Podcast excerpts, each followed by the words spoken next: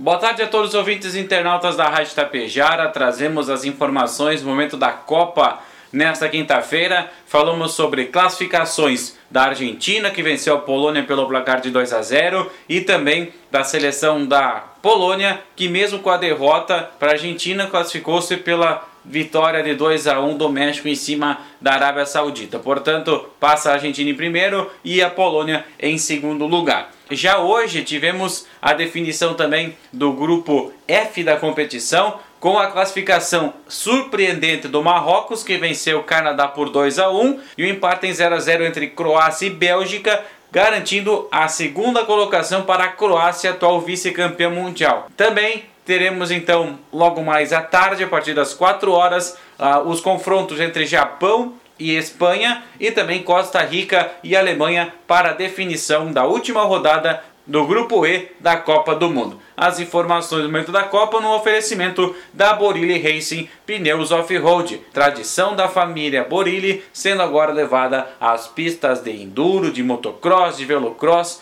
de veloterra do mundo todo. Todos os produtos da Borilli Racing você confere no site boriliracing.com.br.